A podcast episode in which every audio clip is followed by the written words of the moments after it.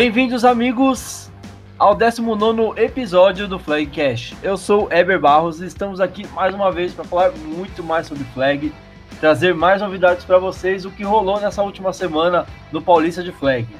E antes da gente começar a apresentar os nossos convidados, eu quero trazer para vocês as manchetes que vamos tratar hoje. Roda a vinheta. Paulista de Flag 8 contra 8. Em Atibaia, Devils, Mogi, Superchargers e o FBC vencem os seus jogos. Confira o um resumo do que rolou de melhor no Bamberg Humans Flag Football Experience, lá em Piedade. A gente também vai trazer para você a análise da rodada 11 do Paulista Feminino e a rodada 20 do Paulista Masculino de 8 contra 8. É isso aí, pessoal. Vamos começar então apresentando quem vai ajudar a gente a fazer o episódio de hoje. Já começo apresentando Tarcísio Alves, que dispensa apresentações, posso dizer assim, Tarcísio? Boa noite. Não, não, tem que sempre apresentar, cara. É, boa noite para você, boa noite para quem tá participando aí e para quem tá ouvindo. E vamos falar dessa rodada aí maluca, cara, do, do, do último final de semana e analisar a próxima rodada.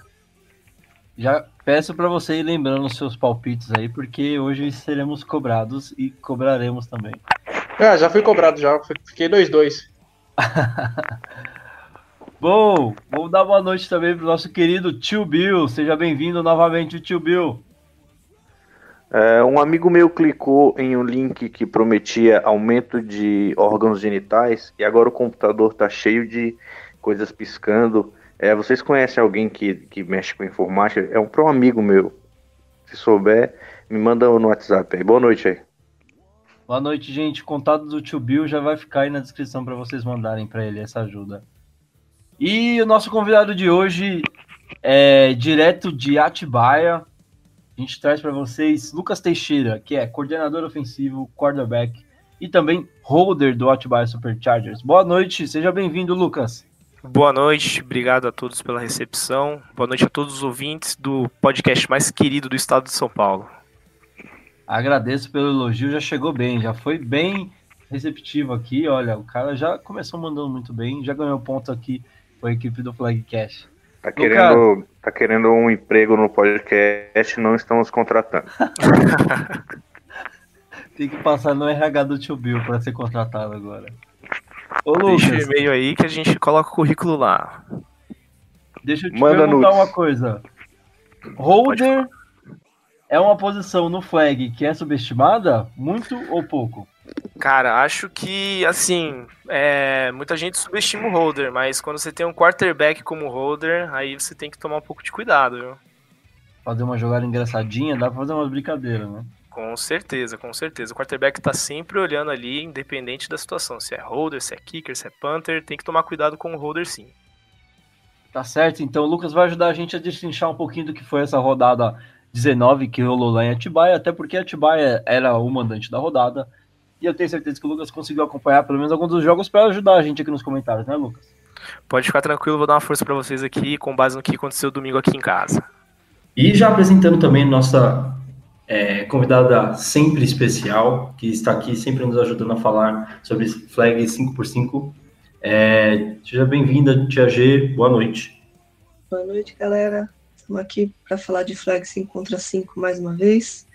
Boa noite aos convidados, boa noite aos ouvintes. Partiu falar de Flag.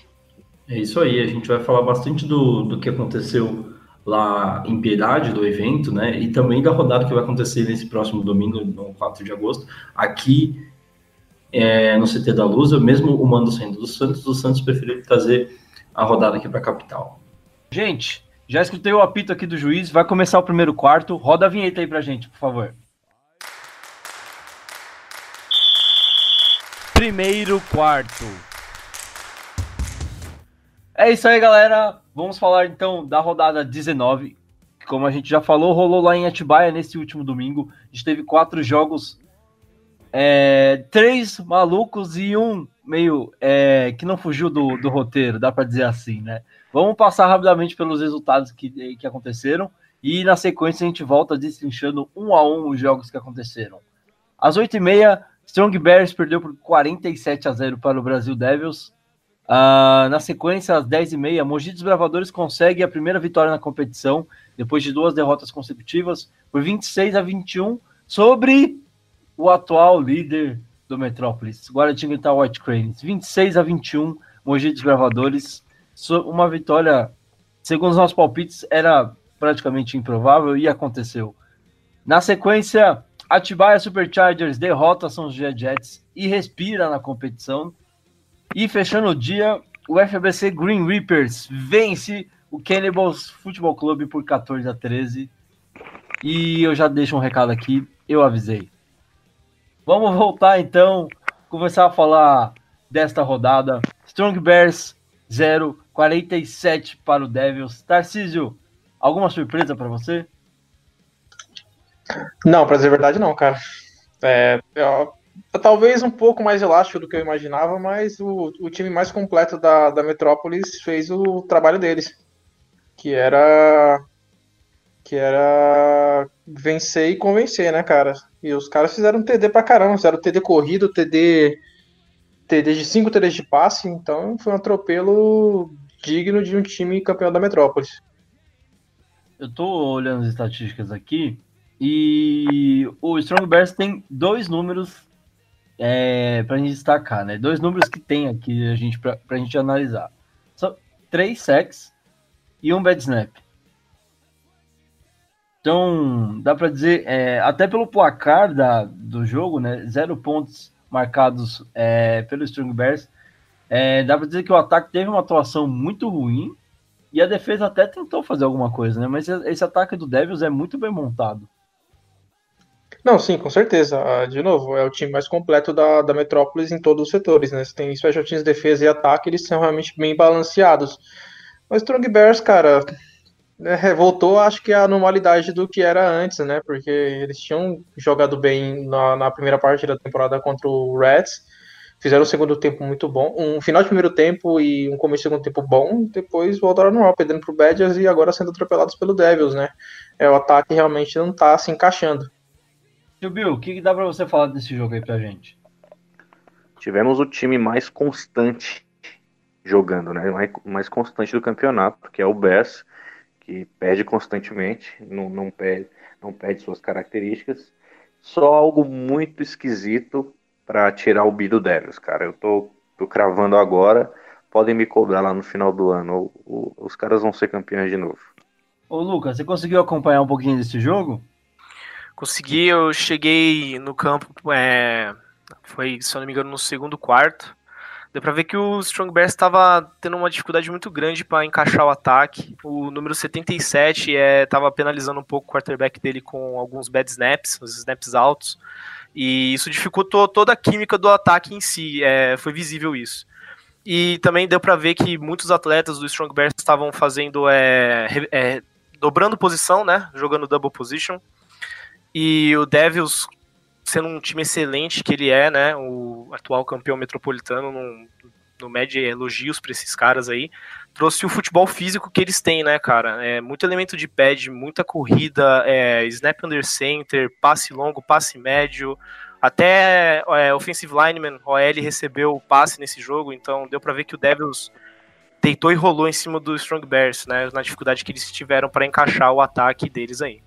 E só para a gente finalizar, então, antes de a gente escutar a, a entrevista do MVP dessa partida, Tarcísio, para o Devils, é, e eu acho que até para os adversários que ainda vão enfrentar o, o, Strong Bears dentro da divisão norte do, do Metrópolis, é, fica. É, se o Bears continuar com esse desempenho, que o nosso tio Bill até fez questão de mencionar, é, fica aquela, coisa, aquela questão de obrigação de vitória dentro da divisão?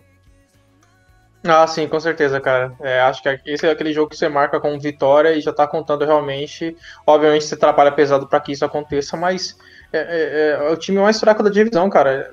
E, e não mostrou nada prático, mostrou pouca coisa até agora. Tá certo, então. Vamos escutar a entrevista do destaque dessa partida. O número 10, Papa, da equipe do Devils. Fala aí. Final de jogo do Devils e Strong Bears 47 a 0 pro Devils. Estou aqui com o Papa número 10 QB do Devils. É, quatro passes para touchdown. Como foi sua atuação na partida e projeto Devs aí para frente, que estão invictos no campeonato, como que você vê o, a trajetória do Devs no campeonato? É, bom dia a todos aí. É, então, a trajetória do Devils tá, a gente está mantendo, tá fazendo a sequência que a gente teve ano passado. Só manter a escola que o Devils está fazendo, puxando desde 2014, da FEFASP até agora, aqui da PFA. A gente vem mantendo e vem trazendo bons resultados, mantendo a mesma filosofia. E, pô, o jogo foi, no começo foi meio tenso pra gente, mas depois a gente foi soltando e enfim, a gente conseguiu fazer acho que a maior pontuação da nova história do Devils, com os 47 a 0, 5 TDs eu fiz. E fico muito feliz, mas metade, não, 75% de, da pontuação é, é do ataque. E a defesa também ajudou a gente nos drives e tudo mais. É isso. Beleza. Valeu. Valeu, valeu, obrigado. Valeu, valeu. É isso aí, galera. Valeu pela entrevista, Papa. Parabéns é, pela vitória, Devils. É, confirmando aí a, a, o favoritismo para a partida e também é, continuando é, invictos aí no campeonato em 2019. A gente avança para falar do jogo das 10h30 agora. Talvez o primeiro jogo que tenha sido surpreendente aqui. É, Mogi dos Bravadores vencendo o Guará por 26 a 21. Num jogo muito pegado.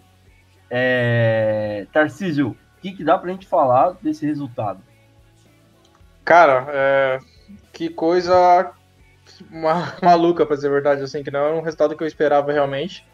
E agora ouvindo, ouvindo as informações do que aconteceu realmente do time do, do Guará ter ido um pouco esfacelado, acho que, que mostra um pouco o que foi o jogo, né? Mas, assim, o, o Mogi dominou, cara. Quatro sacks, duas interceptações, uma pick six. É, é, é muita coisa para um time que não estava andando praticamente no campeonato, né? E Guará é um vacilo gigante, assim, para Guará realmente é um é, é, é ligar o, o, sinal de alerta, porque se eles, eles ainda têm um confronto direto contra o Atibaia, que, que, vai, vir, que vai vir mordido para ganhar essa divisão, né? Com 4-2 e confronto direto, eles ganham a divisão. E, e como é, é, bizarro esse resultado, justamente por isso que você falou, se a gente pegar e analisar, a, pegar e escutar o episódio da semana passada, a gente falava que Guará estava com uma ótima campanha, líder do Metrópolis, é, hoje isso ainda não muda, mas uma derrota, ainda mais sendo dentro da divisão, e a vitória de Atibaia, é claro, já muda todo o cenário de Guará, né? Não, isso com certeza, né? Realmente, essa derrota é aquelas que o que Guará não podia colocar na, na, na conta, né? De, de derrota. Realmente era um jogo para ganhar na divisão, porque eles ainda teriam Jets e Atibaia. Então, é, liga de novo o sinal de alerta e aquilo, né? Se eles dormirem também contra o Jets e, e, e o jogo difícil contra o Chicago, que eles já perderam no passado no confronto direto e agora tem, tem, tem mais esse jogo desse ano, eles podem ficar 3-3 e fora, né? Depois de ter começado 3-0. É, eu acho que, assim, para Guará ainda existe a tranquilidade de saber que depende de si mesmo, né? Para conseguir é, é, se classificar, se não como, como seed 1, mas ficar entre os primeiros ali, né? Com melhor campanha. Uh, precisa vencer o Jets e jogar contra o Atibaia, né, para decidir quem vai ficar com a divisão.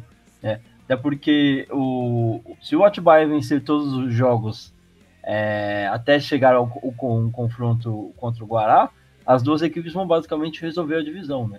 É, é, se o Atibaia conseguir vencer é, o Cranes, as equipes empatam, empatariam com duas derrotas e o Atibaia levaria o confronto direto. Né?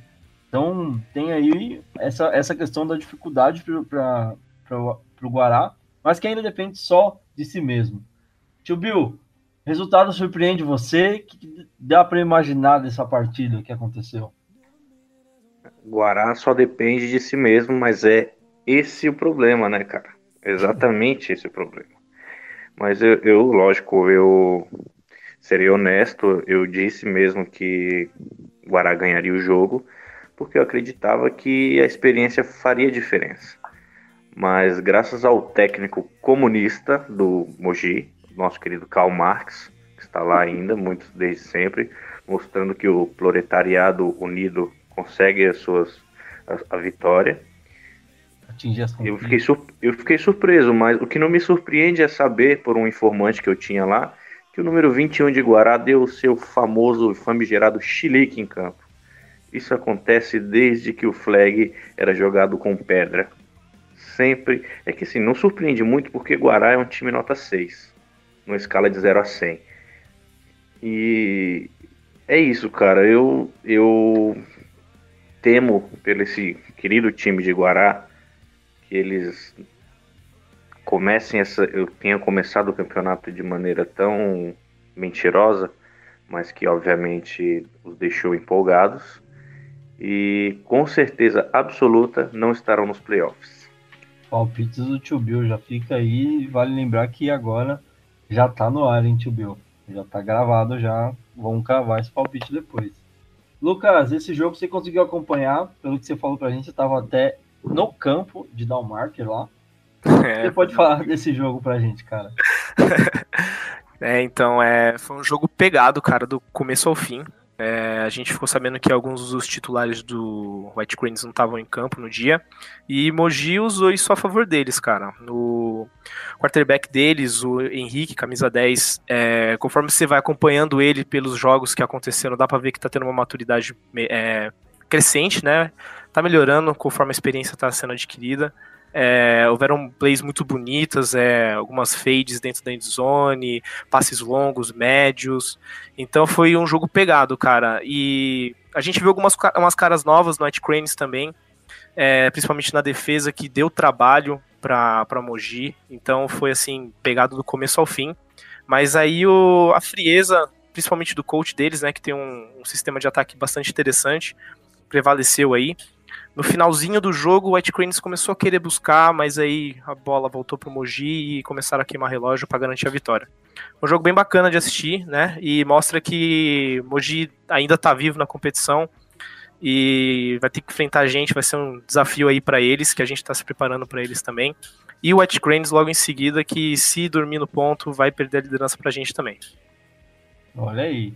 Eu, eu tenho uma, uma última pergunta a fazer pro, pro Lucas com relação a essa partida. Mas eu queria tirar um, uma dúvida com o Tarcísio. O Mogi tem um histórico de, de conseguir é, sair de campanhas ruins, né? Fazer uma boa recuperação. Né? Se a gente pegar até a, o título que eles conquistaram no Metropolis Ball contra o Jets, saíram de um resultado totalmente improvável é, até o intervalo e viraram a partida ganhando um jogo de uma forma espetacular, né? Dá para apostar numa, é, numa crescente de Mogi para tentar buscar uma vaguinha aí no wildcard? É, realmente dessa, é, dessa eu não sei, cara, porque a tabela deles ainda tem Jets, tem, tem Barretos Bulls como interconferência e tem Atibaia, né? É, é difícil, cara. Depois de ter começado 0-2, eu acho, eu acho difícil realmente eles, eles conseguirem chegar nos playoffs. Mas assim, esse, esse jogo, pelo menos pro ataque, foi um jogo de evolução gigante, né? É, ter feito um jogo tão consistente contra uma equipe que é experiente, que joga, que, que tem uma defesa sólida, como é a do Guará, é, é, talvez talvez é, é, dê, um, dê um pouco de esperança, mas realmente eu acho que pela tabela é, eles perderam jogos que não, não eram para ter perdido, né? Assim, na, pra, na, na, no calendário que eles fazem, assim, era, era assim, ó, a gente tem que ganhar esses dois jogos porque a gente vai ter esses jogos X difíceis. E acho que é isso que vai atrapalhar nessa classificação deles. E Lucas, para eu fechar, pra gente fechar aqui a, a, a, esse bloco aqui do Mogi contra o Guará, são dois adversários diretos aí do de Atibaia, né? É, vocês ainda vão enfrentar esses dois, né? Tanto o Guará quanto o Mogi, certo? Uhum, sim. É, para você que estava ali, quase como um, um, repórter oficial do Flagcast lá na beira do campo, o é, que, que dá para você, como coordenador ofensivo do, do Atibaia, prever essas duas equipes aí para a sequência da competição? É, cara, eu acredito que Mogi vai confiar, porque a gente, conforme a gente for jogando, vimos diferentes estratégias, né, contra nós. É, a Varel optou por correr com a bola, queimar relógio para tentar conter o nosso ataque. A gente viu bastante é, um revezamento entre blitz e cover no contra o Devils. Eu acredito que Moji vai apostar em tentar interceptar a bola e com o que eu vi, principalmente com as caras novas do White Cranes, acredito que eles vão vir para cima mesmo com a blitz tentar conter o nosso ataque, né? Então é já foi uma foi bom ter acontecido em Atibaia, né? Poder visualizar esses jogos para né? já ver é, em louco como que eles jogam, como que o que esperar da, das próximas é, dos próximos capítulos aí e se preparar da melhor forma para esses confrontos aí, né? Que agora é responsabilidade principalmente minha liderar esse ataque aí para vitória. Tá certo, então, para a gente fechar a, a, análise dessa partida, a gente escuta a entrevista do destaque dessa partida, Henrique, número 10, quarterback da equipe do Mogi Desbravadores. Fala aí, Henrique. Tô aqui com o Henrique, número 10 dos Desbravadores, final de partida 26 para o Desbravadores, 21 para o Guaratinguetá. É MVP o número 10.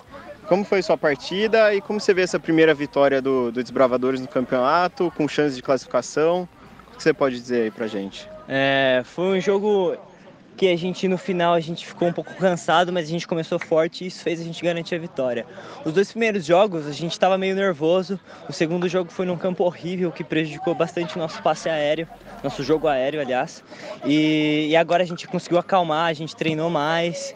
Então com esse jogo a gente conseguiu colocar o nosso plano de jogo e sair com a vitória. E sobre a minha atuação, eu acho que eu comecei muito bem e no final quase dei a chance para eles no pick six, mas a gente conseguiu ficar calmo e administrar o relógio.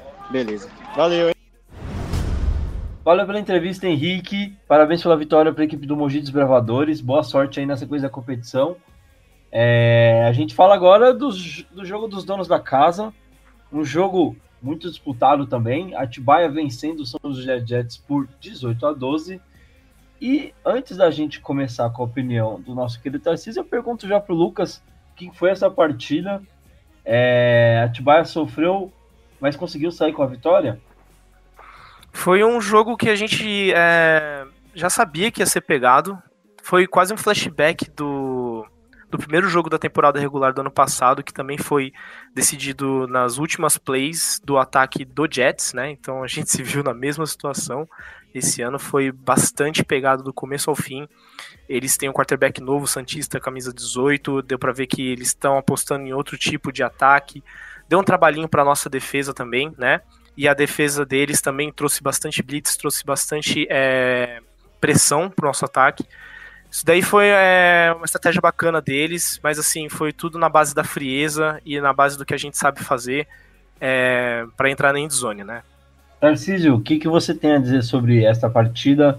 Vitória do Atibaia conseguindo se recolocar na competição. É, foi, foi uma vitória assim, bem suada realmente do, do Atibaia, cara, porque no terceiro quarto tava 12 a 3 pro Jets e eles conseguiram a virada a virada a virada do, do na partida. E, e o que o Lucas falou assim é uma coisa, né? Realmente, a parte do ataque de Atibaia, a gente se acostumou a ver um ataque de Atibaia muito muito explosivo, um ataque que pontuava muito, né? E agora a gente tem visto, obviamente, pelos adversários em si, pelo tipo de, de que cada adversário tem entregue, ter visto o ataque de Atibaia sofrido muito para pontuar com frequência, né? É, é, é, sempre um quarto meio, muito explosivo e o restante do jogo bem mais é, é, sofrido, ou no caso, muito mais estudado também, né? Contra o Tigers, o, o ataque de Atibaia não conseguiu fazer, conseguiu fazer o TD. É, contra o, Devils, chegou um momento que, que, que, eles não conseguiram pontuar no primeiro tempo, se não me engano. E, e aí tem o jogo contra a Varek também, que eles trabalharam bastante, mas eles demoraram para engrenar. É, tem, o que tem acontecido realmente, que eu tenho visto no ataque de Atibaia, ao contrário de outros anos, é que eles não têm começado tão bem assim, com tanta consistência no primeiro tempo em si, e tem tentado recuperar é, durante o jogo, né? É uma equipe que tem muita. É, tem essa parte de ser clutch, né? De virar partidas. Tanto é que contra a Varé virou uma partida muito difícil e, e parece até com tranquilidade a, a, parte da virada, mas eles têm sofrido realmente na parte do ataque, nessa parte de desenvolvimento. O Dangos, acho que era o coordenador ofensivo antes, né? O quarterback de Atibaia, agora é o Lucas. Essa mudança de coordenador também foi basicamente por isso, por ter uma visão diferente e trazer uma coisa diferente do ataque? Sim, com certeza. É, a gente nós tivemos assim algumas mudanças porque a minha a minha visão e a do Dangos é, é, é, semelhante, né? Mas aí eu queria deixar ele mais com o trabalho do quarterback de realizar o trabalho dentro de campo e eu auxiliar ele fora de campo que você falou é verdade mesmo. A gente tem encontrado alguma dificuldade de começar com aquele, aquele mesmo tiro na endzone no início do jogo, já começar com o TD na frente. E estamos buscando sempre melhorias, né? Formas de voltar a ter essa explosão, de largar o placar lá na frente e fazer com que os adversários venham atrás e não ao contrário. Né? Ah, acredito que a gente tem muito talento no, no Atibaia para a gente fazer isso. E é o, é o, trabalho que nós estamos tomando agora, tanto o Dangos como head coach e eu como coordenador ofensivo também. Um ponto que eu acho que é até legal a gente levantar aqui, a gente falou muito do ataque do Atibaia na, na última temporada, quando a gente conversava, falava sobre ataques que eram interessantes, acho que o primeiro assunto que via era sempre de Atibaia. E acho que talvez essa mudança é, de um, não dá para dizer que é um ataque que seja inoperante, talvez assim na primeira etapa, mas eu acho que é um ataque que tem sido muito estudado, até pelos frutos que conseguiu, é, que rendeu na última temporada, né? E as equipes vêm jogar contra o Atibaia falando, puta que, puta que pariu, tem que dar, parar esse ataque, é, senão eu vou me ferrar lá, lá na frente, né? Então, é, é, eu acredito que esse, esses primeiros momentos de um jogo contra o Atibaia, a defesa está muito mais atenta para é, conseguir segurar bem esse ataque, né? Para conseguir controlar o jogo. Não sei se você vê dessa forma, Lucas. Sim, é, é, exatamente isso daí que você falou, Eber. É, vemos muitos oponentes é, apostando bastante na pressão para tentar conter essa explosividade e é, ritmo que nós começamos os jogos, né? E tem sido algo que nós estamos trabalhando para retomar, né? A gente, igual eu falei, nós queremos agora começar largando o placar na frente e fazer o o pessoal vir atrás. Então, é a meta do momento, a gente está trabalhando para fazer isso, está trabalhando para tra é, tra trazer aquela mesma sensação de periculosidade que nós tínhamos ano passado para Mogi, para Guaratinguetá e para os playoffs também, porque esse ano é, a meta é Sampa Ball, a meta é trazer o título para Atibaia. Tio Bill, como é que a Atibaia pode fazer para tornar o ataque mais periculoso novamente? Ah, cara, coordenador ofensivo de Atibaia é o trabalho mais fácil que tem no campeonato hoje, cara joga a bola no 11, o cara não solta uma bola. joga a bola no 11, não tem, não tem playbook. É só sair o snap, joga a bola no 11. Mas assim, é, o que preocupa realmente preocupa, né? Ter saído atrás, porque eu acho que o time do Jets é um time que está reformulando e é um time fraco ainda, pela experiência que a Atibaia tem. O problema é que eu já tenho, já venho dizendo isso em, em outras, outros programas, que a secundária de Atibaia é fraca, os cornerbacks são fracos, e qualquer time que souber aproveitar isso vai, vai dar trabalho. Tanto que você vê o Jets conseguiu, mas Atibaia mostra força em conseguir virar. Mas com esse tipo de atuação aí, deixa os diabão feliz, né? Porque eu acho que o único time hoje que tem condições de bater o, o, o Devils e não deixar, não deixar eles serem bi é Atibaia, mas continuar desse jeito aí, cara, os caras vão ganhar o bico com, com os pés nas costas. Ô tio Bill, é, até em cima desse seu comentário, a gente recebeu um pedido é, de um, de um atleta da equipe do, do Atibaia para que você crie respeito pela secundária da equipe. Ah, eu crio, cara. Eles que não criam, ficam tomando passe nas costas toda hora. Mas então, aí eu tenho que defender a minha secundária também, porque esse jogo aí, como eu disse na, no começo do comentário, foi. Última play foi do Jets e quem consolidou a nossa vitória esse, esse jogo foi a nossa defesa. Então, levamos também o comentário do Tibio a sério, né? E a defesa pode ter certeza que também tá tão esperta quanto o ataque aí para os próximos jogos também. Ouviu, Devils? Esse recado é para vocês. A gente sabe que com, com o nível do campeonato, com o nível do, do jogo que está sendo é, aplicado dentro de campo, a secundária hoje faz toda a diferença contra os ataques que a gente tem visto é, dominando aí o Metrópolis e também o Caipira, né? Bom, para a gente finalizar então a análise dessa partida, da vitória do Chargers, é, Tarcísio, eu pergunto para você, é, o, o, Chargers agora fica 2-2, né? Tem uma campanha aí equilibrada, né? Não, não, é, não dá para dizer que esperava as duas, as duas derrotas, mas eram jogos complicados. É, a equipe agora consegue olhar para o restante da tabela e saber que ainda tem chance de classificar, até de vencer a divisão? Ah, sim. É, o, o Atibaia tem, tem tá nessa, nessa, nesse, nessa balança, né? É, todas as vitórias ou derrotas de Atibaia foi, foram por uma posse. Então eles estão nessa balança de, de, de, de, duelos, mas assim, da tabela em si, talvez a, a, o Jets, é, os três últimos jogos, Jets e Mogi são, são, são as equipes mais é, tranquilas para eles terem enfrentado, né? Então eles já pegaram na segunda parte, porque a primeira parte realmente foi muito difícil. Ganharam do, ganharam do Tigers, foi um jogo apertado, 8 a 6 é, perderam para Devils e para Avaré, os dois, os dois campeões de conferência, o, o Avaré campeão estadual.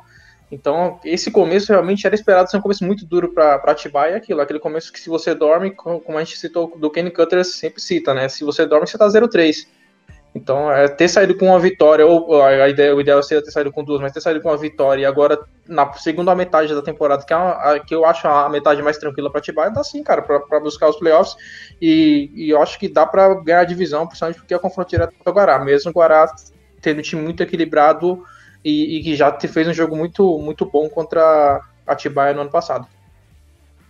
Beleza, então, vamos escutar a entrevista do Rafael, número 12, MVP do Atibaia Superchargers. Fala aí, Rafael. Terceiro jogo aqui em Atibaia, é, Superchargers 18, São José Jets 12. Estou aqui com o MVP Rafael, número 12. Como foi sua, sua participação no jogo? Decidido só nos momentos finais. É, e como você prevê a Atibaia aí no campeonato? Ah, acho que a participação foi geral, foi de equipe, né? A gente conseguiu esse, eh, esse resultado trabalhando em equipe. O talento individual. Talento uhum. E aí, o que, eu faço? Manda pau. Porra, o talento individual prevalece, mas o que importa é a equipe. E a gente está confiante, temos mais dois jogos, temos Mogi e Guaratinguetá ainda pela frente, jogos de divisão. Só depende da gente agora para chegar nos playoffs. Ganhando esses jogos aí, a gente garante a vaga lá na, na pós-temporada para brigar pelo título de novo. Beleza, valeu. Obrigado, viu? Obrigado, Rafael. Parabéns, Chargers, pela vitória. A gente vai falar mais da, da, equipe do Chargers hoje na entrevista no próximo bloco com o Lucas Teixeira. Então, aguardem aí o próximo bloco já para a gente conhecer um pouquinho mais e saber o que está rolando lá em Atibaia nesse ano de 2019. A gente avança então para falar do último jogo do dia. Vitória do UFBC Green Reapers por 14 a 13 sobre o Cannibals Futebol Clube. Tarcísio, deixa os comentários por sua conta. É, pro Cannibals é uma derrota colossal, cara. É, Cannibals tem, tem Poly Tigers ainda. Desde que estrearam na PFA, o Cannibals não ganhou de nenhum dos dois. São os times da divisão, então realmente foi uma derrota é, colossal para eles, porque é uma derrota que talvez não estivesse no calendário deles para garantir a, a vaga nos playoffs ou até a divisão, né? E assim, foi um jogo. O UFBC é o time de Special Teams, cara. É o time que perde por conta de Special Teams, ganha por conta de Special Teams. Perdeu um jogo equilibrado contra o Broken Stones, perdeu outro jogo equilibrado também. É, assim como o Atibaia, acho que, que o UFBC são, são times que, que ficam na balança de vitória e derrota dependendo de uma posse, né? E eles ganharam o jogo por conta de um extra point. É, é, vivos no campeonato, uma divisão equilibrada, que eu acho que vai ter um time 3-3 ganhando a divisão. E agora e agora é, se preparam para os próximos duelos. E para o Cannibals de novo é liga o sinal de alerta porque é, eu acho que era um jogo não era um jogo do Cannibals perder por isso que eu estou surpreso realmente. É, o Cannibals eu achava eu acho que o Cannibals é mais time eu acho que o Cannibals é, faz parte do top 4 da Metrópolis. E essa derrota realmente vai doer para eles no restante do campeonato Gostaria de dizer que fui contrariado por todos aqui nesta mesa no, no último episódio, quando disse que o FBC venceria essa partida. Todos Mas foi não, na torcida. Eu também, eu, eu também apostei neles. Olha só. Pessoal, é, vamos falar é, dessa situação que o Tarcísio trouxe para a mesa, é, e que é uma coisa que a gente tem falado recorrente aqui no, no, no Flagcast, que é essa divisão Metrópole Sul, que agora fica ainda mais embolada, com três equipes com duas vitórias e duas derrotas. A gente tem Broken Stones, Double Dragons e o FBC com o mesmo recorde, diferenciando apenas por força de tabela. Uh, e o Fox, que ainda tem um, tá um jogo atrás dessas equipes, mas se vence, termina de embolar essa divisão. É, Tio Bill, essa divisão toda embolada assim para você, se você tivesse que dar um palpite de quem vai conseguir colocar a cabeça para fora e respirar no final disso tudo, quem seria? Hum, eu ainda acredito no FABC. Acho que os outros times não, não, não, não demonstraram ainda, tanto no histórico, tanto quanto nessa temporada, que tem capacidade de, de vencer divisão, não. Eu acho que o FABC é o time que, que tem tem mais evoluído, quer dizer, dentro desses, né, apesar de ter times novos aí, é o time com, mais chances. Ou não também, pode ser que dê ao contrário. Eu só, só, sei um, só sei quem não vai ganhar. O tal do Crimson Fox não, não vai para os playoffs. Isso é garantido. Os outros três têm chance. É, o pessoal tá cobrando a presença do, do Brian aqui, depois do, do episódio que ele participou com a gente, é, cobrando os resultados que o Brian prometeu pra gente aqui. É... Ah, mas eles são bons nisso aí mesmo, cara. Em, em, em falação, em, em trash talk, em, em, piadinha. Nisso eles são bons, cara. Mas jogar que é bom, cara, aí é, é com o outro pessoal que entende mesmo do, do sapateado. Lucas, você quer dar um palpite sobre essa divisão sul do Metrópolis? Quem que você acha que vai levar isso aí? Cara, eu vou ficar com o Tio Bill. Eu acho que o FBC ainda tem chance ainda de levar essa divisão aí. Não vou dar tantos palpites porque não acompanho essa divisão, mas pelo que aconteceu aqui domingo, né, é, eu, confesso que esperava que o Cannibals levasse essa, essa, esse jogo, mas com o desempenho deles, acho que se manter a serenidade, eles têm a capacidade de levar a divisão deles sim. Tarcísio. Então, é, pela, pela tabela em si, o Broken Stones tem, tem Strong Bears, tem Strong Bears e, e o Crimson Fox. É, o FBC tem dois duelos na divisão, tem, tem, o, tem o Crimson Fox e tem o, o Floripa Double Dragons. Floripa tem, tem a Poli e tem o FBC. Eu acho que Floripa tem uma tabela mais difícil. Eu realmente acredito que, que, a, que essa divisão vá para o FBC, principalmente para o seu time mais equilibrado. Mesmo com o Broken Stones tendo o Strong Bears para enfrentar, e, mas eles têm o Christian Fox, então é um jogo dentro da divisão. Só queria e registrar a... aqui a minha, minha revolta de vocês ficarem copiando meus palpites. De... Comentar depois que eu comento é fácil, né? e sobre a divisão da, da Metrópolis Oeste, que nem o, o Lucas falou, realmente o Cannibals tem, tem, tem muitas chances de ganhar a divisão, né? Mas de novo, é confronto direto. É, na minha, na, na, minha, na minha, meu calendário eu tô marcando de novo, assim, é, são três jogos, a gente, precisa, a gente precisa ganhar os três jogos para não só ganhar a divisão, para ser seed 2 e ter uma folga em dois, duas rodadas, que ser uma, o, seed, seed 2 você tem duas folgas, chega dois jogos de playoff, né? Então a meta do Tigers é essa, e, e, agora com essa derrota do Cannibals, eu acho que eles nos, nos ajudaram muito nessa parte, pelo menos para pensar no que a gente pode fazer, porque se a gente ganha do Cannibals, eles vão com a corda no pescoço contra o Rats.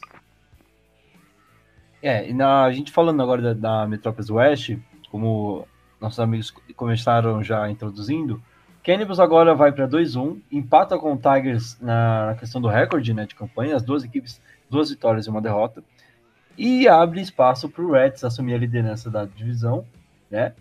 Uh, tem a, a, a, melhor, melhor aproveitamento né, até agora. Deixa a divisão é muito bem disputada, dá para dizer assim. É, são três equipes. É, o Cannibals tentando se, se estabelecer como uma equipe favorita dentro do cenário do Metrópolis e também ainda mais dentro de uma divisão muito difícil, né? Que tem a Poli que chega muito forte todo ano e o Tigers que vem de uma boa recuperação depois de uma temporada aquém em 2018, né? Tenta é, voltar à tradição assim do Tigers, dá para dizer, Tarcísio?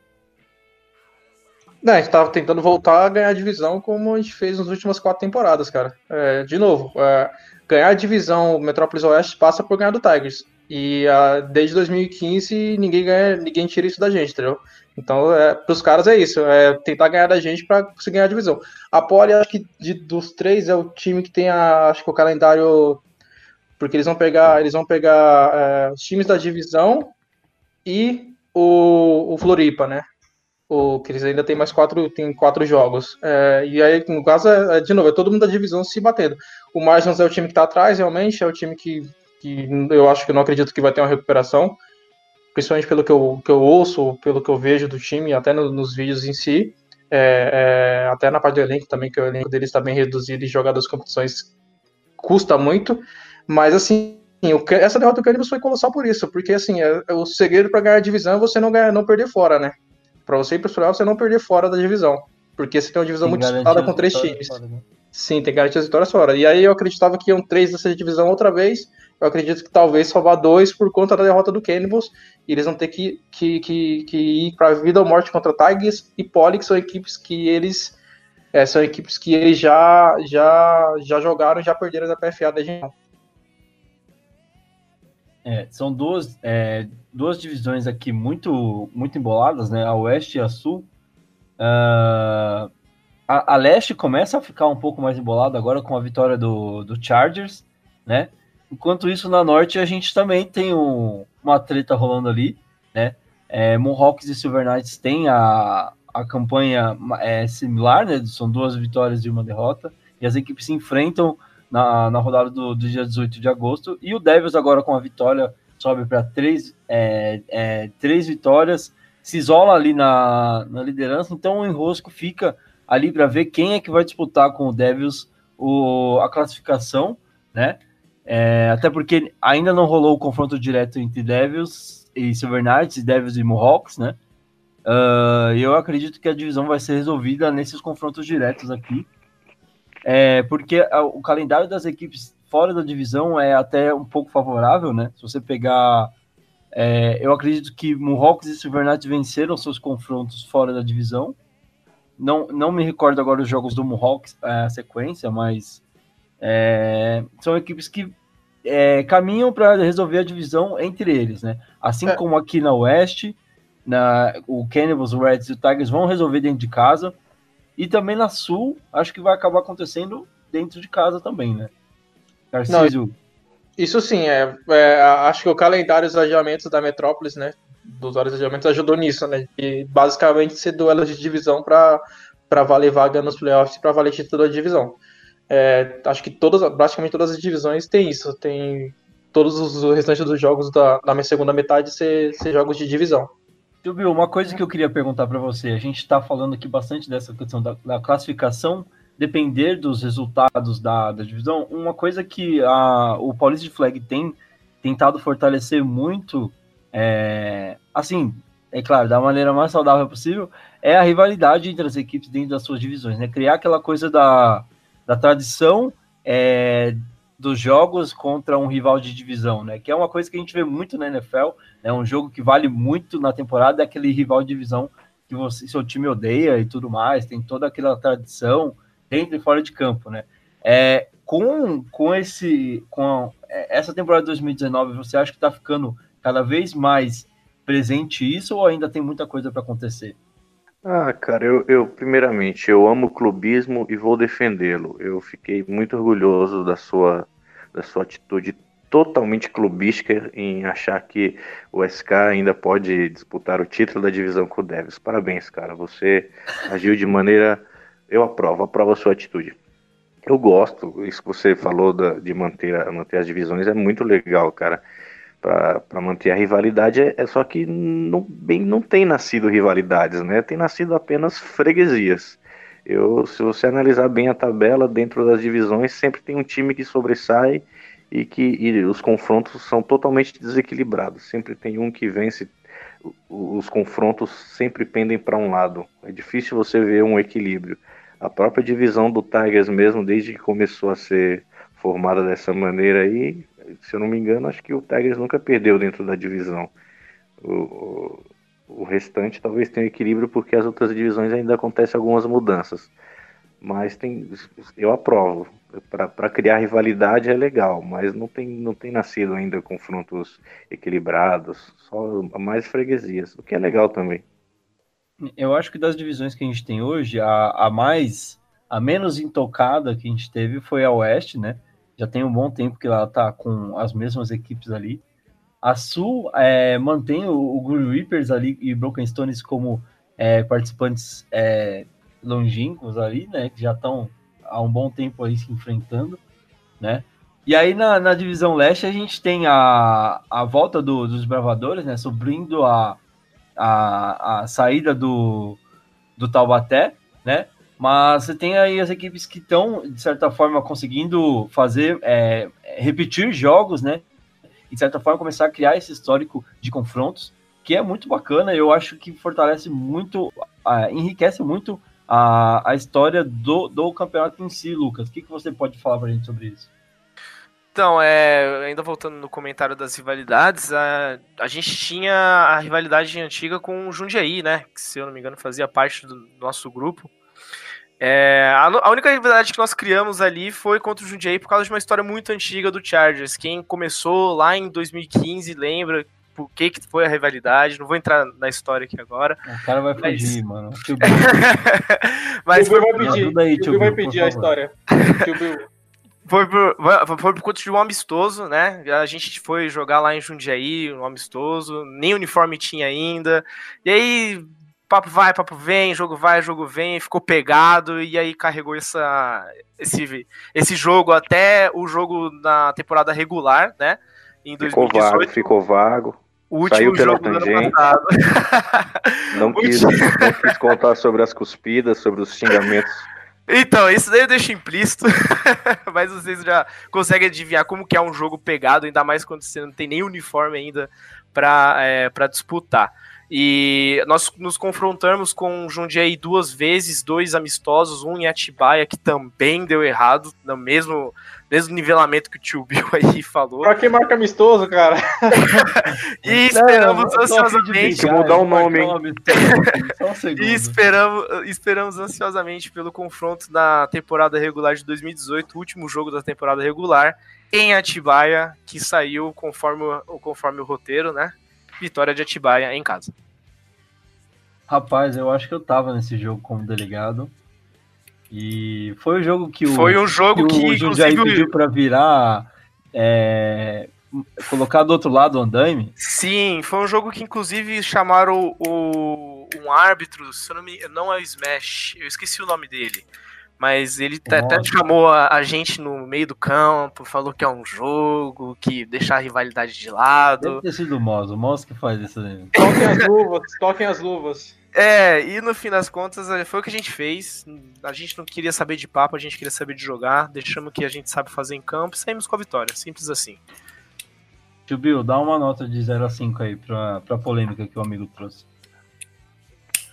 Ah, cara, eu fico contente que ele tenha pelo menos levantado o assunto, mas fico triste porque carece de detalhes, Omitiu, né? cara. Eu queria, Omitiu, eu queria, queria saber o número do cara que é o que é o FDP lá do, de, de Jundiaí, falar mal da cidade, falar que não tem asfalto, que o McDonald's de lá batata é murcha. Eu quero esse tipo de coisa, eu sinto falta. Tá certo, então vamos finalizar o nosso bloco do 8x8 e também a análise da partida entre Green Reapers e Cannibals, escutando a entrevista do MVP desta partida, foi o Kazu, número 19, da equipe do FABC. Fala aí, Kazu. Final de rodada aqui em Atibaia, um grande jogo entre o FABC 14 Cannibals 13. Tô aqui com o Kazu, número 19 do Green Reapers, fez dois touchdowns. É, como você você foi o seu desempenho na partida e como você projeta o Green Reapers agora? Mais um jogo difícil. É, como você projeta o FBC no, no campeonato? Bom, primeiramente, um bom jogo ao Cannibals, um jogo muito bom. Muito feliz de ter ganhado, mas foi um, um ótimo jogo. Agora a gente está 2 a 2 no campeonato. Empatamos com todo mundo da, da divisão. Temos bastante chance de passar. Os próximos dois jogos são dois confrontos de divisão. E é isso. Em relação ao meu desempenho, tive apenas duas recepções, dois touchdowns.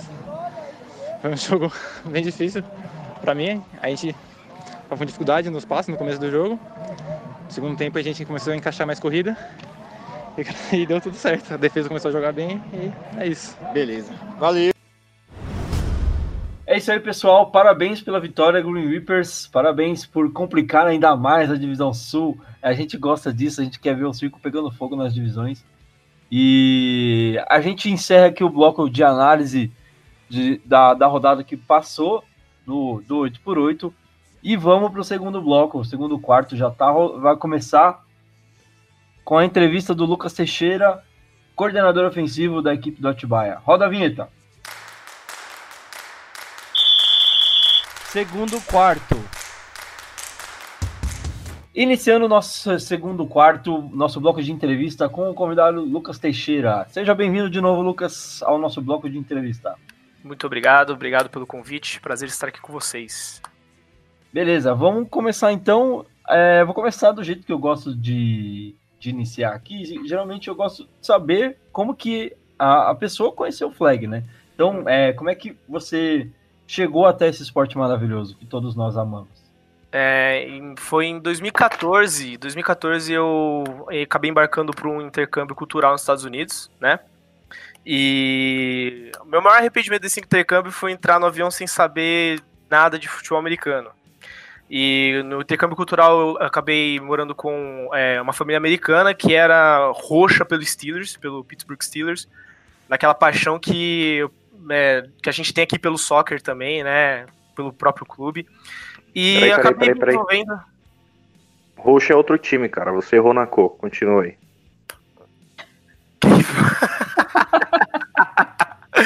Respeita o meu, respeita o meu reivão aí. Vai, vamos, segue.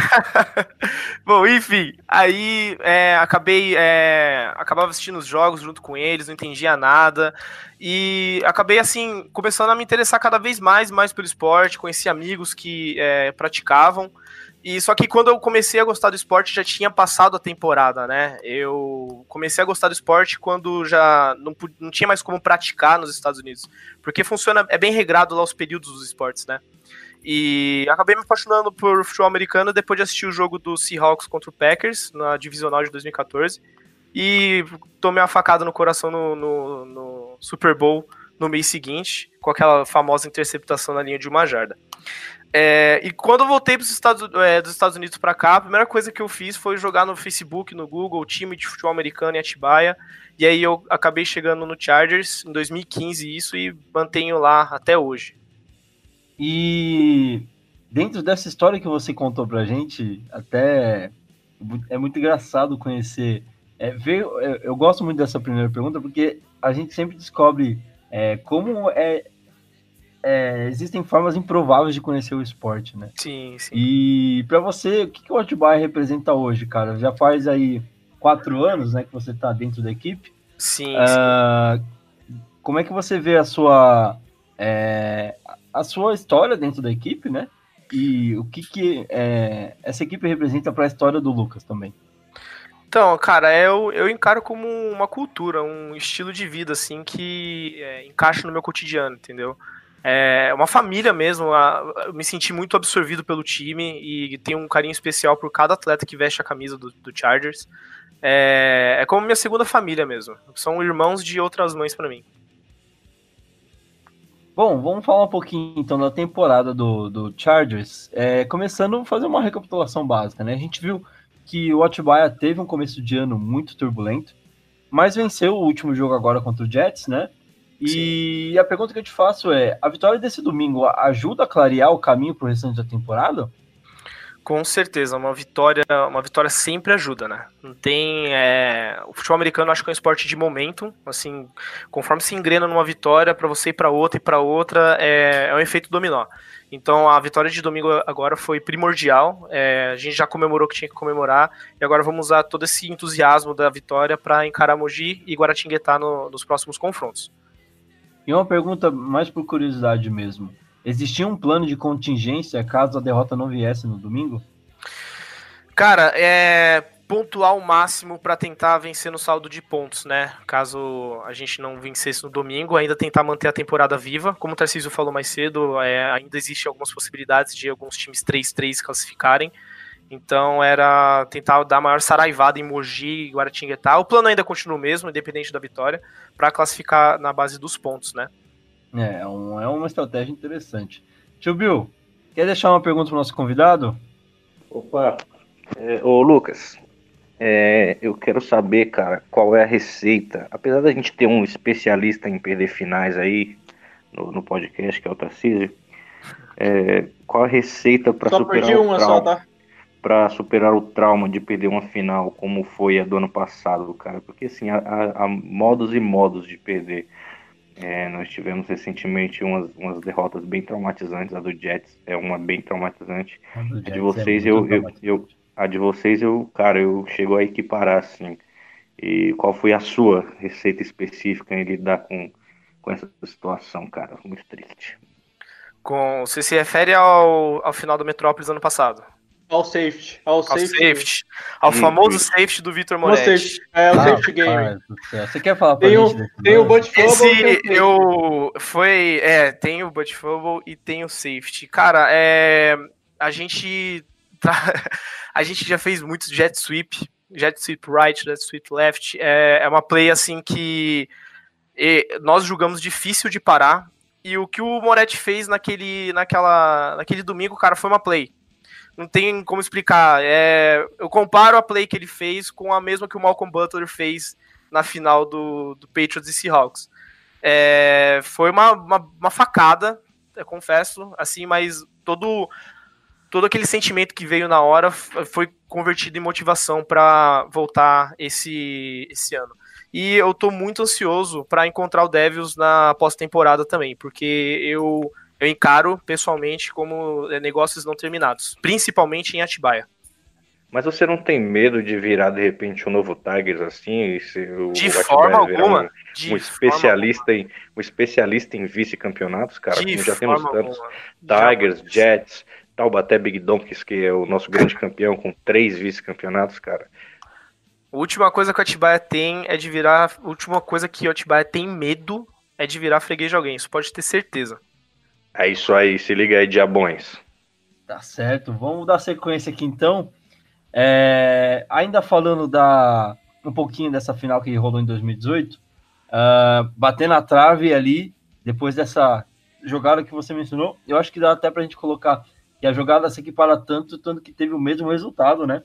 É aquela derrota, tipo, estarrecedora, assim, que você demora para custa acreditar o que está acontecendo, né? Uh, que, que dá para Atibaia fazer para retomar os dias bons né, da última temporada, né? E chegar ainda mais longe em 2019, depois desse começo turbulento, né? Mas agora conseguindo clarear um pouquinho esse caminho com a vitória no domingo. Cara, eu acho que a receita não é diferente, além de é, focar nos erros, focar nas penalidades é, bobas que nós levamos durante os jogos, focar no que aconteceu, tirar o maior aprendizado e usar isso no, no treino. E focar sempre no próximo jogo, tirar o, a lição que tinha que tirar do último jogo, da, dos jogos que foram derrotas, e focar nas, nas vitórias do que a gente tem que conquistar aí na frente. É, você mencionou que no último domingo você fez a sua estreia como coordenador ofensivo, né? É, eu te pergunto como é que foi a sensação de, de estar tá à frente do ataque pela primeira vez. Cara, foi assim, é, eu me senti exatamente como eu me senti na primeira vez que eu joguei como quarterback, né? Aquela ansiosidade do, do primeiro jogo. É uma, uma responsabilidade imensa. Você tá sobre é, responsabilidade de um dos ataques que mais pontuou em 2018, 2017 e querer reproduzir isso agora em 2019. Então é, foi, uma, foi assim, uma experiência muito bacana. É, e o trabalho continua à frente aí, porque agora a meta é chegar nos playoffs, e aí nos playoffs é outra história. E para a gente fechar então nosso bloco de entrevista, é, eu tenho duas perguntas para te fazer. Dessa campanha que o Atibaia tem feito até agora, para você, qual que foi o jogo mais difícil que a equipe jogou até agora? Eu tenho. Ah, é uma pergunta difícil essa. É uma pergunta é. muito difícil essa, porque. Isso eu nem coloquei no roteiro aqui pra você. porque assim, é... Devils foi. Para quem viu o filme, a gente. É... Eles estavam. Era a última jogada do jogo. A gente fez uma, uma post com o Yukio, camisa 10, e a gente acha que entrou na endzone e ficou aquele rebuliço, rebuliço, rebuliço. Não aconteceu, não foi. E aí no jogo seguinte a gente vai para vai lá para Vinhedo e joga contra a Varé, acha que tá com tudo sob controle e leva a virada. Então é muito difícil para mim responder essa pergunta entre esses dois. Talvez eu acho que eu acho que o Devils, mas isso escolha minha, é, pessoal minha. Claro, claro. Bom, é, Lucas, para a gente fechar então, quais são as expectativas do Lucas e também do Atibaia para o restante da temporada? O 2019 iniciou com esse ano é nosso. Então, é, independente de quem for o adversário, independente do que tiver na nossa frente, a meta é Sampa Boa, a meta é trazer o troféu para casa. A gente não quer medalha esse ano, a gente quer troféu. Certo? Fica Mas o então, Lucas. Então enganaram vocês, cara, porque normalmente eles dão um troféu também para o vice-campeonato. Vice dessa eu não sabia, dessa eu não sabia, confesso. Então vamos querer o, troféu do primeiro lugar. É do Sampa Bowl, campeão paulista, Atibaia Superchargers. Agora tá muito claro. O Papai Noel, na, na hora de dar o presente, com certeza vai estar tá mais ciente do que tem que fazer. Bom, eu agradeço o Lucas por ter participado aqui da nossa entrevista, topado o desafio aqui. É, vou pedir para ele continuar com a gente aqui para fazer a análise dos jogos da próxima semana, deixar os palpites aqui junto com a gente. E na próxima semana ser cobrado também, assim como todos são, devidamente pelos palpites que deixam aqui, tá? A gente avança então agora para o início do terceiro quarto. Vamos falar das duas rodadas que vão acontecer nesse final de semana, pelo Paulista Feminino e também pelo 8x8 masculino. Roda a vinheta. Terceiro quarto. Falando agora da rodada 20, que vai acontecer nesse próximo domingo, dia 4 de agosto, lá em Agudos, mando do Agudos Diamonds, o Agudão ou da, Diamont, Diamantão da Massa, né? Uh, a gente tem três jogos apenas nessa rodada. Uh, vamos mencionar os jogos que vão acontecer e na sequência a gente já vem analisando jogo a jogo. Às 10 horas, São Carlos Bulldogs enfrenta o Barretos Bulls num jogo, assim como todos os outros da sequência da, da temporada de São Carlos, de vida ou morte. Às 13 horas, já o Galstrong entra em campo para enfrentar o Avaré Scorpions, jogo que promete muito, candidatíssimo a ser jogo do dia. E fechando o dia, às três da tarde, os donos da casa, Agudos Diamonds, enfrentam o Bauru Badgers, que precisa da vitória para conseguir se achar um novo caminho na competição. Bom, é, Tarcísio, o que, que dá para a gente falar de São Carlos e Barretos? O que, dá para a gente esperar desse jogo? Eu espero equilíbrio, cara, assim, porque é, eles estão muito tempo sem jogar, né? É, São Carlos ainda é equipe universitária, então tem aquela parte de, do tempo para esperar para jogar, por conta das férias, do retorno e tal. Mas eu espero equilíbrio, cara. Eu acredito que, que o São Carlos vai, vai validar essa subida. Eu, eu acho que o Bulls está no momento que é, acho que a descendente ainda tem jogos difíceis. Acho que eles vão para os playoffs, principalmente porque eu acredito que eles ganhem de Mogi. Mas eu acho que esse jogo é o jogo do Bulldogs, principalmente por, por eles é, agora terem acordado. E o Bulldogs tem essa mania, né, de, de, de começar mal e, e, e, e, e ir engrenando durante o campeonato. E o seu palpite? Bulldogs. Bulldogs leva. Tio Bill. Bulls. Bulls? Nada mais a dizer? Só. E o Lucas? Eu vou ficar com o Tarcísio no São Carlos. Também acho que eles deram uma acordada agora. É, vi bastante filme deles contra o Jets. Acho que eles têm chance de ganhar do Bulls, apesar do excelente começo de temporada que o Bulls fez, né? Bom, eu vou deixar empatado isso. Eu acho que o Bulls leva. E... e eu acho que o sonho de São Carlos acaba esse domingo. O, eu, eu, o Bulls está um tempo sem jogar, né? Já, é, não me recordo quando, qual foi a, quando foi a última partida do Bulls. Uh, mas acredito que a equipe deve estar tá mordida pela derrota que sofreu, né? E vem para cima de Bulldogs para conseguir voltar no par aí, para conseguir brigar pela, pelos seeds aí final, porque Barretos sempre quer levar jogo para Barretos nas finais, né? Então acredito na vitória do Bulls aí. Bom, às 13 horas, já o Strong enfrenta o Avaré Scorpions. Tarcísio, jogão, hein? Ah, jogão, cara, mas assim, eu vou falar, vou ser sincero de novo, é, eu não vou contra o campeão nessa. Eu acho que a Varé, de novo, é o, é o, favorito da conferência, mesmo com a americana e com o Rooster, o Rooster jogando muito bem, mas os caras são atuais campeões, né? Então, eles são favoritos para chegar no final de conferência, pelo menos. E nesse jogo, mesmo sendo um jogo dentro da divisão, eu acredito que, que a Varé tá um ou dois degraus acima de, de Jaú. Então é a vitória de Avaré. Tio Bill? Como que tu me faz uma pergunta retórica dessa? Se Jaú ganhar, eu abro outro podcast cantando igual um galo, cara. Lógico que vai dar varé. Já tá gravada a promessa do tio Bill aqui. E o Lucas, o que, que você acha desse jogo aí? Já enfrentamos a Varé, sei como que é a Varé e eu fico com o Scorpions nessa, nesse jogo aí. O cara tá gato escaldado tem medo de água fria, velho. Bom, vou, eu vou endossar o palpite dos senhores, eu vou ficar com a Varé também. Apesar de achar que o Galo vai bater de frente com a Varé nesse jogo. Quero muito saber o que vai rolar, mas meu palpite é a Varé. Ah, vai ser um confronto de dois QBs que correm, né? Mas o Macílio ainda sabe lançar. E pula também, né? Praticamente uma perereca. Bom, pra gente fechar então, às três horas, Agudos Diamonds contra o Bauru Badgers. Os donos da casa fazendo o seu jogo, tentando é, alcançar a vitória. Tarcísio, quem precisa mais da vitória aqui? Ah, Agudos, cara. A, a Bauru tá um 2. No último jogo que eles ganharam, ganharam do Strong Bears, que é aquela, aquele Magic Monstro, né? Ou tá muito ruim, ou às vezes surpreende faz umas partidas gigantes. Mas é, não é acho que acho que não é páreo realmente pro, pro time tão completo como é Agudos. Então Agudos vai ganhar esse jogo aí.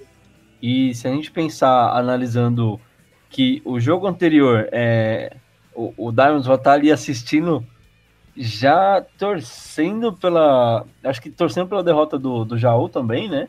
Os caras vão devem estar aqui acompanhando nosso palpite. E, e já entra em campo sabendo como fica a divisão depois do, do jogo entre as duas equipes, né? Porque tem a mesma campanha ali que o Galo Strong, né? As duas equipes estão empatadas, tem números muito parecidos, né? A força de tabela é a mesma, recorde de, de vitórias e derrotas são iguais, né? E se rolar uma derrota de Jaú, a derrota do Agudos automaticamente coloca o Diamonds na segunda posição, já se distanciando aí, conseguindo pensar no, no, no confronto direto contra a Varé, né, Tarcísio? É, isso também, né? É, realmente, é, para eles acho que é mais vantajoso a vitória de Avaré, porque aí eles só precisam, precisam basicamente de confronto direto contra, contra a Varé para ganhar a divisão. Só que assim, como a divisão leste está da, a leste da Caipira tá muito fraca, cara, assim, e eu acho que vai passar só um time 3-3, mesmo campeão da divisão. E eu acredito que vai, vão três times dessa divisão da, da Oeste. Da Oeste. É, eu acho que é bem possível também. Tio Bill, quem que leva esse jogo aí? Diamonds, Badgers? Aí como foi que você falou aí? O Diamontão? Diamontão. Diamontão. Então, Agudos ganha, cara, mas mais importante do que a vitória é que eles terminem o jogo de maneira saudável, porque eu tenho encomendas do Sedex para receber e esses caras não podem se quebrar.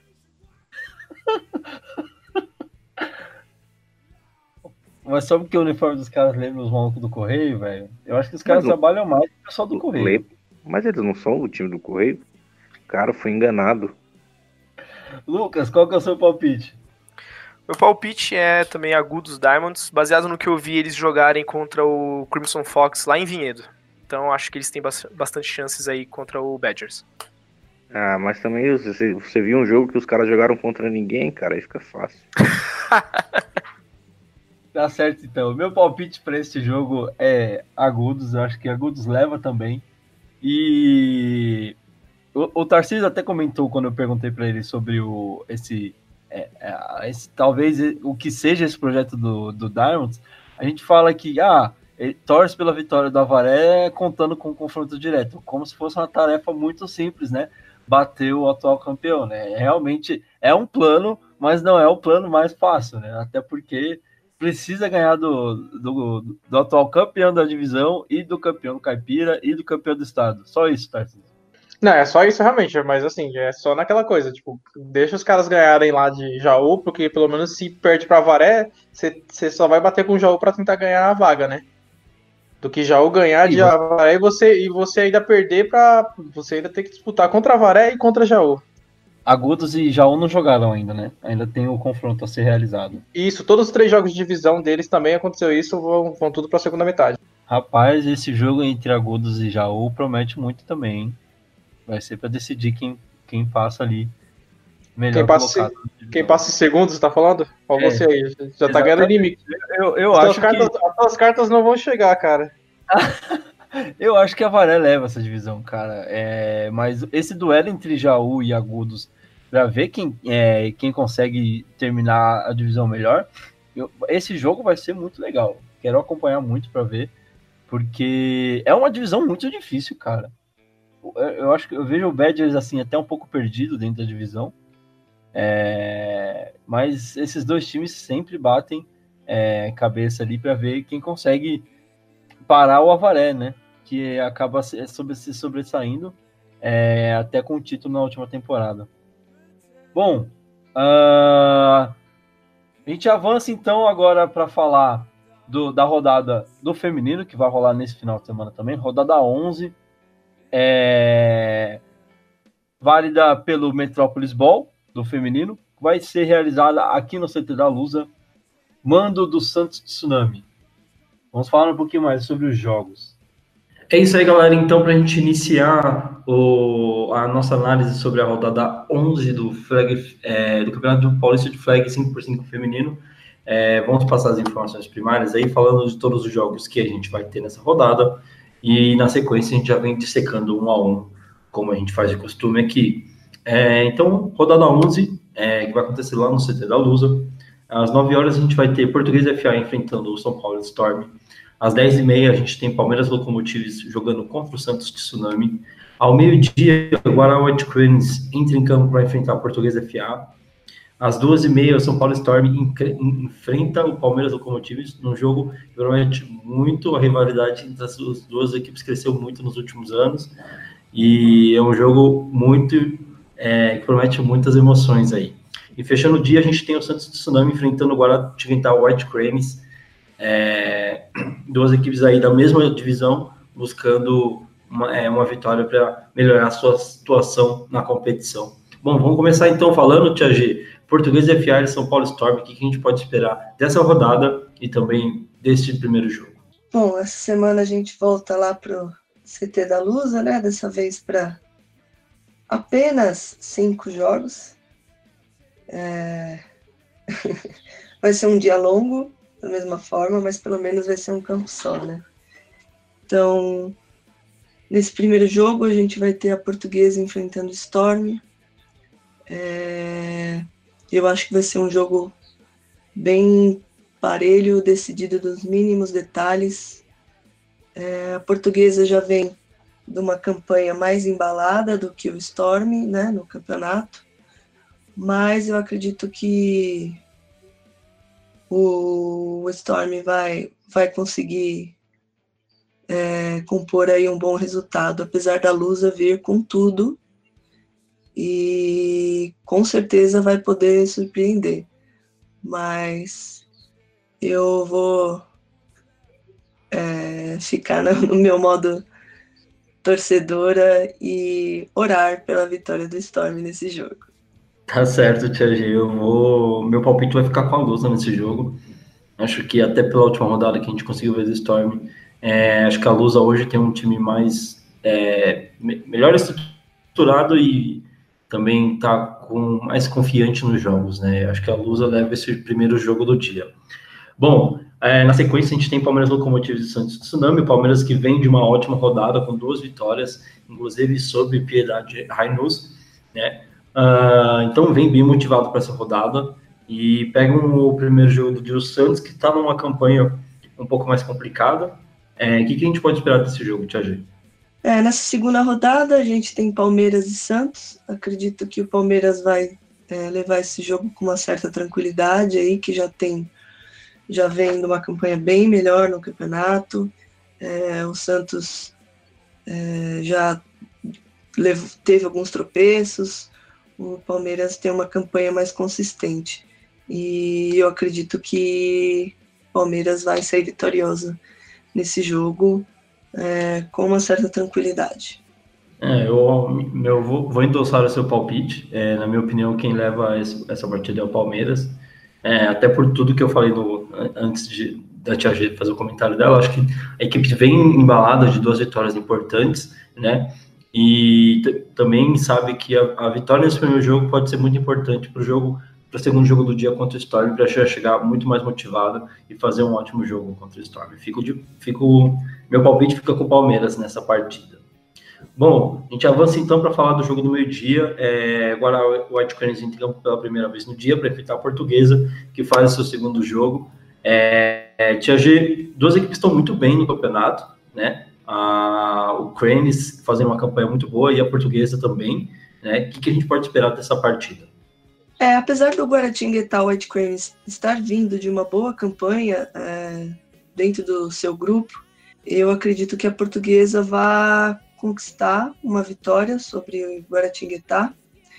E também acho que não vai ser um jogo fácil, vai ser um jogo bem disputado, mas eu acredito que pela estrutura, eu acho que a portuguesa está um pouquinho ainda na frente e por isso leva essa vitória lá para o Canindé. Falou tudo, Tia G. Eu acho que é, a, o, o Guará, mesmo tendo essa ótima campanha, eu acho que ainda fica em, atrás da luz em alguns critérios, né? Principalmente é, experiência de jogo, né? Então, acho que por alguns quesitos, talvez a luz leve a melhor sobre o Guará, mas é, também acredito que não vai ser um jogo fácil e vai ser bem legal de estar lá assistindo essa partida. Vamos ver o que, que as equipes reservam para a gente. Meu palpite aqui fica com a Lusa. Uh, a gente avança então para falar do jogo das duas e meia, o que promete ser um grande jogo aí. Português e Storm também promete ser um, um grande jogo, mas Palmeiras e Storm já tem a, a questão da rivalidade e tudo mais. Então acho que isso vai pesar bastante. Tia G, o que dá para a gente esperar desse jogão? Quarto jogo é um clássico paulista aí, né? É, São Paulo, Storm, Palmeiras Locomotives, é, desde sempre fazem ótimos jogos, sempre decididos nos mínimos detalhes e difícil, viu? É, o Palmeiras já vem aí com uma campanha melhor, mas vai ser. Eu acredito que vai ser pau a pau esse jogo.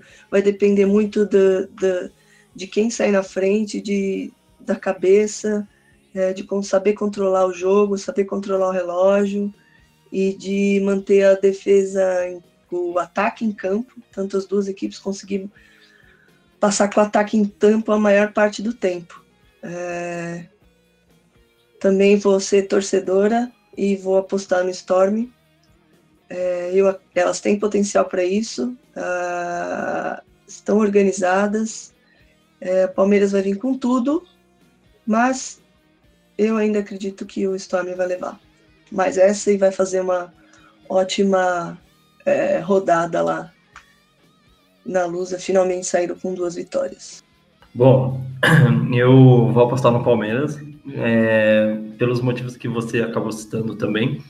Uh, acho que o Palmeiras vem de uma ótima rodada né, no, no último dia 21.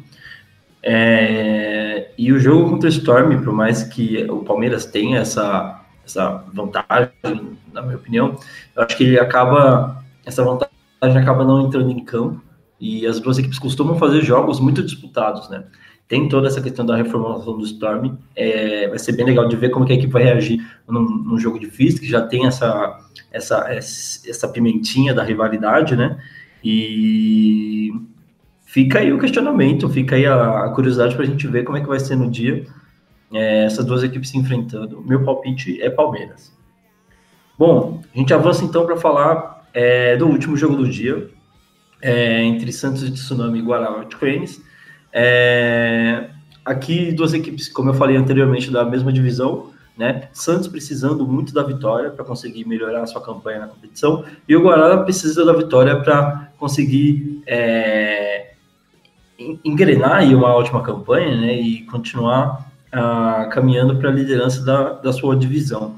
O que, que você acha, Tia Gê? Fechando a rodada, a gente tem o Santos e enfrentando o Guaratinguetá. É, também acredito que o Guaratinguetá White Cranes vem numa campanha melhor, mais é, consistente.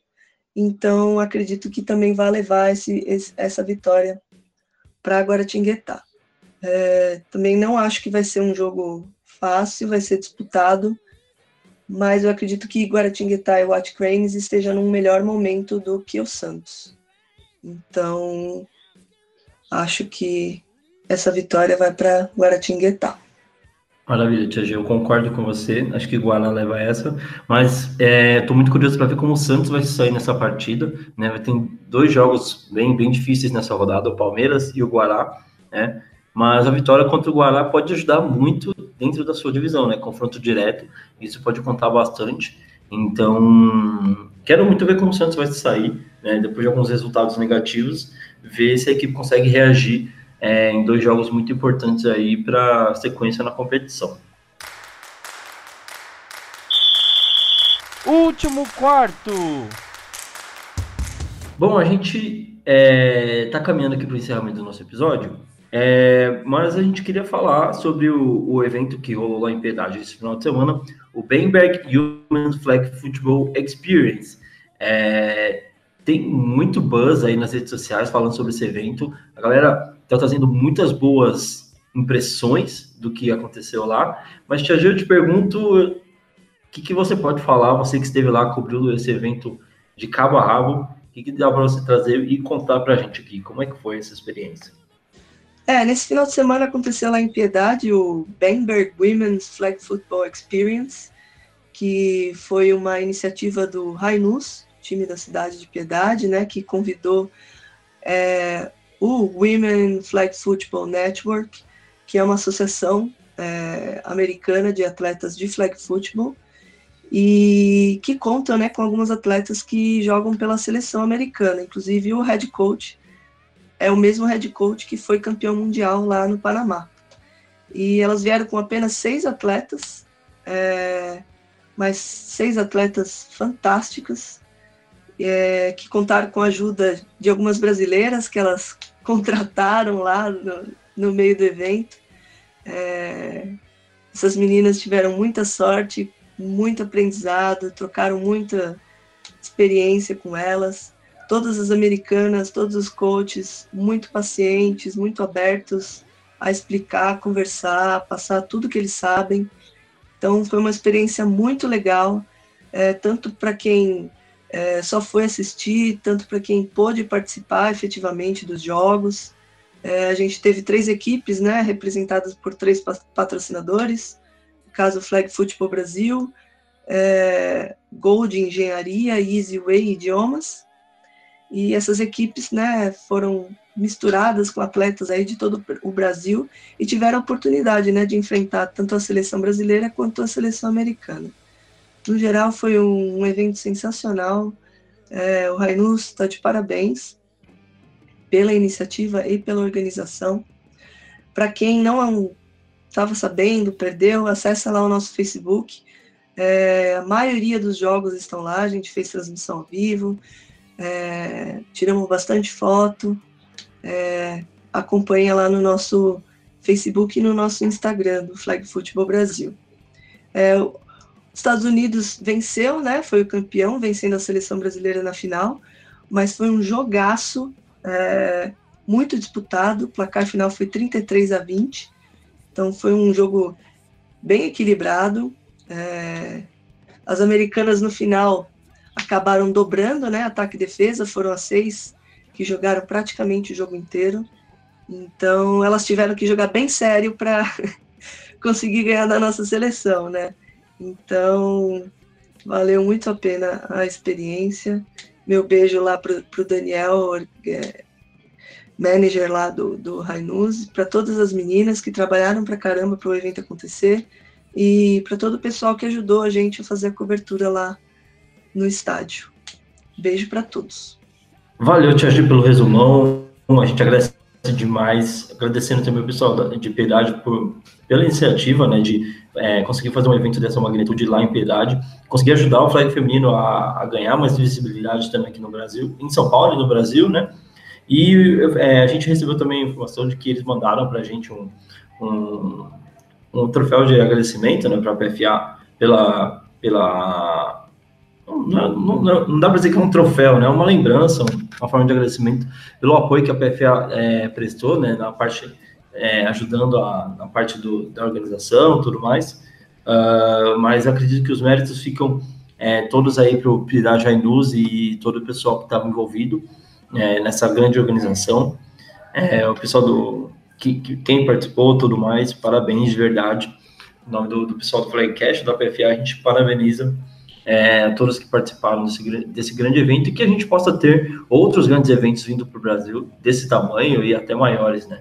É sempre bom ver o flag ganhando importância no cenário do futebol americano nacional, né? Então, quanto mais a gente conseguir trazer esse tipo de coisa para cá, com certeza a PFA vai tentar está sempre apoiando para que tudo possa acontecer da melhor forma.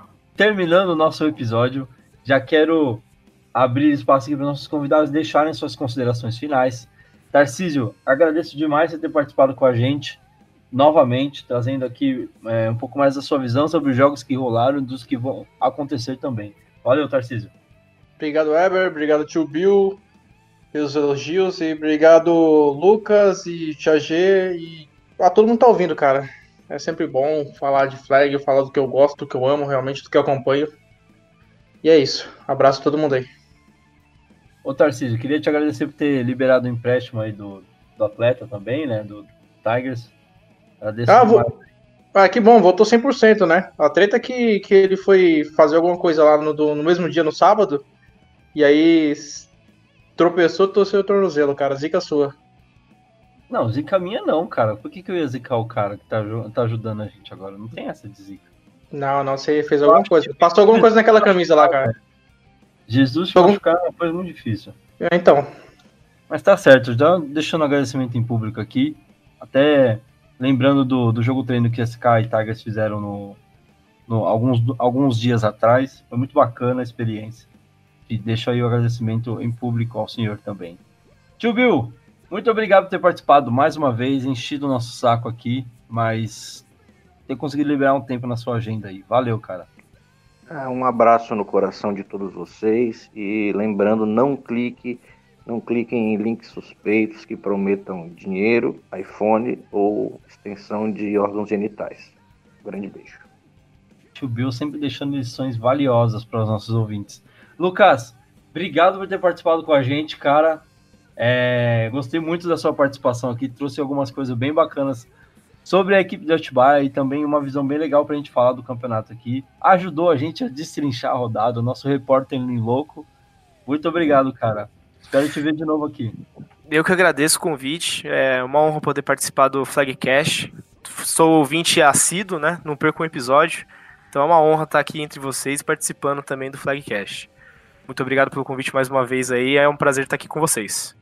Beleza, quando você sair, passa ali na mesa do tio Bill, deixa o currículo para ver se ele te aceita aqui com a gente, cara. Vamos, Vamos lá, tio Bill. Se me, se me contratar, aí eu conto a treta do Jundiaí do começo ao fim, da, com detalhes e epílogo. O tio Bill falou que a sua entrevista ia ser só isso, cara. Entrega o currículo com a nota de 100 e a gente começa a conversar. Fechado, então. Tia G, obrigado por ter participado com a gente hoje. É, agradeço demais a sua presença. Uh, valeu pela cobertura no evento. Sei que você chegou bem cansada e estourada, mas acho que deve ter valido muito a pena. E agradeço até semana que vem para a gente fazer a análise aqui dos jogos que vão rolar nesse final de semana. Tchau, tchau. Mais uma vez, muito obrigada aí pelo espaço. É...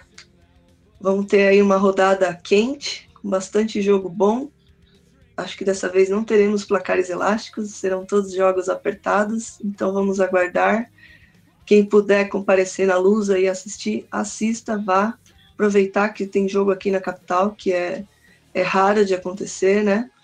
Mas enfim, obrigado aí pelo espaço, boa noite aos outros convidados e boa noite a todo mundo aí. Até semana que vem. Beijo, tchau. Tá certo então, pessoal. Quero agradecer a você também, ouvinte, que está ajudando a gente a manter o programa, sempre trazendo sugestões e pedidos também. A gente quer começar a trazer a partir da próxima edição. Fiquem atentos aí aos, aos, aos atletas que jogarão nesse final de semana. Se você conseguir efetuar três estatísticas, diferente do que seja, são três touchdowns, três passos para touchdowns, três sacks, três interceptações, seja o que for, manda o seu vídeo para a gente, porque a gente quer divulgar você aqui no podcast e também no, nas redes sociais do Paulista Flag pede música aqui no podcast e a gente vai colocar para você, beleza? Tá valendo a partir da próxima rodada, tanto para o masculino quanto para o feminino. Fiquem atentos aí. E com isso a gente encerra o nosso programa de hoje. Agradeço muito a participação de todos e a, a sua audiência, meu querido ouvinte. Fiquem com Deus, até a próxima semana com mais novidades do Flag, aqui em São Paulo e também no Brasil, no Flagcast. Abraço, tchau, tchau.